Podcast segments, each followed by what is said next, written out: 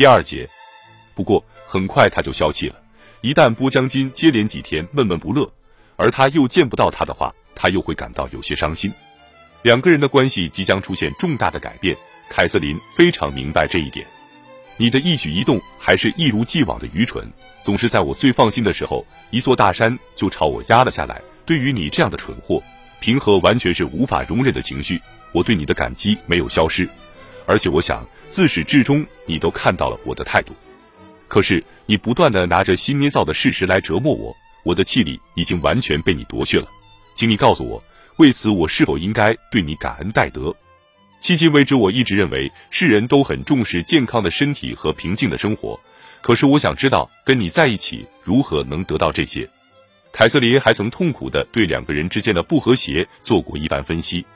开篇便充满了刻薄的言辞。有时候听到你的那些话，或许有人会说我是一个怪物，所有的错都在于我。痛苦时，我是一个可怕的两面派。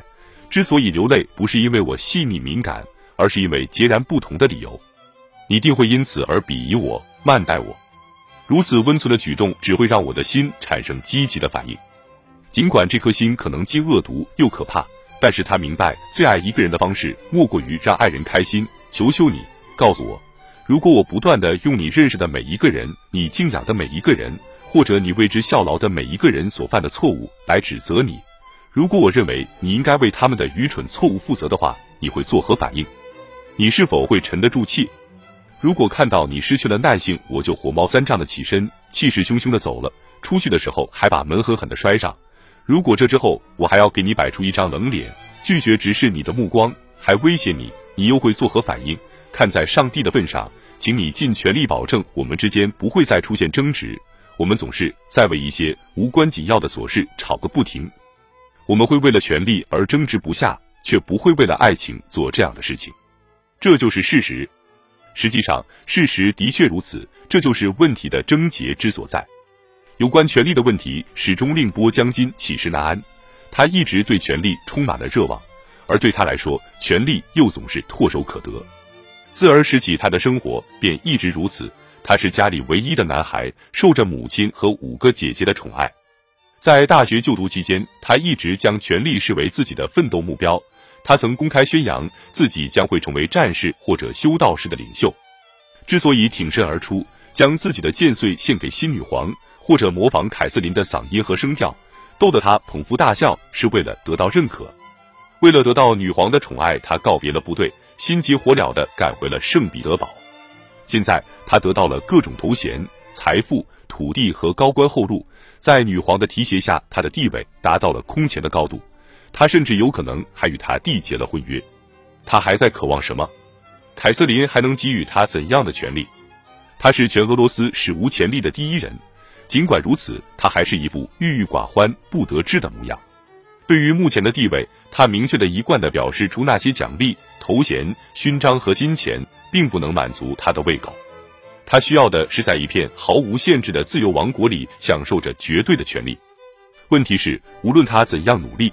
无论他得到了多少，他的地位始终完全仰仗着凯瑟琳。他自己深知这一点，他也明白，如果继续争吵下去，或许有朝一日，女皇的本性就会压倒作为女人的凯瑟琳。到那时，他就会开始对付她，直到将他彻底打发走。到那时，他就比一路磕磕绊绊的奥洛夫与可悲可叹的瓦西里奇科夫的处境好不到哪里去了。他不想冒这个险。现在他必须在爱情与权力之间做出选择了。最终，波江金选择了权力，这就意味着他必须同爱情告别，同凯瑟琳告别了。不过，他的告别并不彻底。令所有旁观者感到不可思议的是，尽管他们二人的肉体关系出现了变化，但两个人的感情却一如从前，以至于波江金在政坛上的地位丝毫没有得到削弱。相反，他手中的权力似乎越来越大了。看到这对爱侣之间的关系出现了变化，朝臣们都以为波江金很快便会被赶出皇宫。一七七六年六月二十二日，在得知女皇将阿尼奇科夫宫赠予波将基后，人们更加确信这就是波江金在搬出东宫之后在城里的栖身之地。这座坐落在涅瓦大道的豪宅是当年伊丽莎白女皇为阿列克谢拉祖莫夫斯基修建的。在一定程度上，这种理解并没有错。出于对日后分居的考虑，波江金的住所自然就成了问题。凯瑟琳支持他继续住在东宫里，但同时也开始为波江金寻找其他的住处。如果波江金愿意的话，波江金屡次威胁女皇自己要搬出皇宫。一旦他当真的话，他又开始抱怨起来。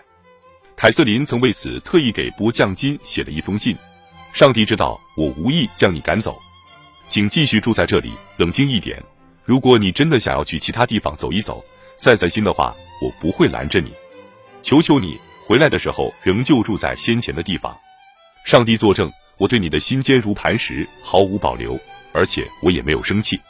但是行行好，不要再折磨我的神经了。”波将金对凯瑟琳表示了感谢，但言辞模棱两可。大慈大悲的陛下，得知您将阿尼奇科夫宫赠送给我，请允许我亲吻您的双脚。与您的慷慨相比，我的感激微不足道。大慈大悲的母亲，上帝让您应有尽有，可是却没有赋予您洞察人心的能力，这是我的大不幸。全能的上帝呀，让我的君主及恩人明了我对他是多么的感激，多么的忠诚。为他肝脑涂地也在所不辞，大慈大悲的陛下，请允许这个全身心都忠诚于您的人永远受到您的保护和眷顾，他将对您的真心至死不渝。陛下忠贞不二的仆人，波将金亲王。波将金始终没有入住安尼奇科夫宫。斗留圣彼得堡期间，当宫殿被修缮一新后，他只是在这里举办晚宴和舞会。两年后，他便将其变卖了。将波将金引介给凯瑟琳的奥洛夫五兄弟对波将金的憎恨与日俱增。由于坚信这位男宠马上就要被女皇赶走了，永远有权同女皇直言相告的阿列克谢，奥洛夫便对女皇说：“他应该看清楚这位男宠对他造成的危害，尽快将其打发走。”他甚至说：“夫人，您知道我是您的仆人，随时听候您的差遣。如果波将金让您感到心烦，就请您对我下令吧。”他会让他立即消失的，您不会再听到有关他的任何消息。凯瑟琳向波江金提起了奥洛夫的这番话，结果出人意料，阿列克谢·奥洛夫称病离职，从此便隐退了。